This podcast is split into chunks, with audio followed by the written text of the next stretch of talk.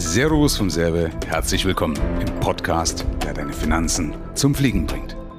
Michael, eine Frage. Als Selbstständiger lease ich da lieber ein Auto oder kaufe ich es? Das kommt wie immer drauf an. Das sind die schönsten Antworten.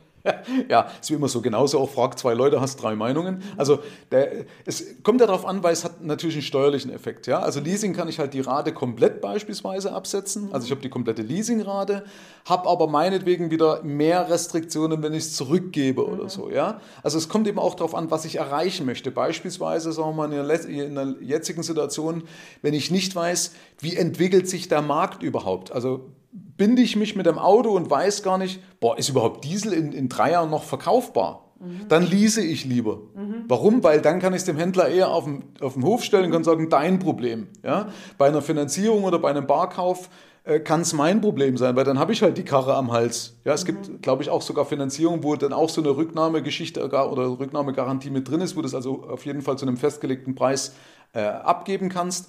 Aber normalerweise ist das der Vorteil vom Leasing, dass man sagt, ich weiß nicht, wohin die Richtung geht. Also ich beispielsweise wüsste nicht, sind wir jetzt wirklich in drei Jahren voll elektrisch? Gibt es eher ein Hybrid? Hat sich vielleicht doch noch Wasserstoff irgendwie noch bemerkbar gemacht oder gibt es überhaupt noch Verbrenner? Ja? Und in solchen Wagensituationen würde ich beispielsweise eher zu einem Leasing tendieren, weil ich dann sage, lieber Händler, dann stelle ich dir das Ding auf den Hof, mhm. ja, und wenn ich gut damit umgegangen bin, dann zieht der mir auch nicht viel ab.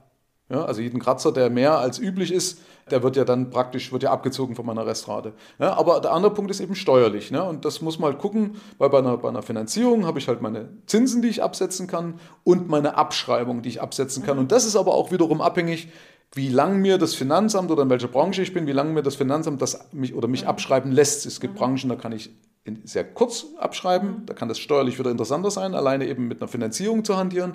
Oder wo sie sagen, nee, du musst ein Auto auf fünf Jahre abschreiben. Mhm. Ja? Also das hängt eben davon ab, in welcher Branche dass du tätig bist und was dein Finanzamt akzeptiert, auch sagen wir, innerhalb einer Betriebsprüfung. Also es bringt ja nichts einfach hypothetisch, ne, sondern wichtig ist, hält das dann auch einer Prüfung stand. Vielen herzlichen Dank.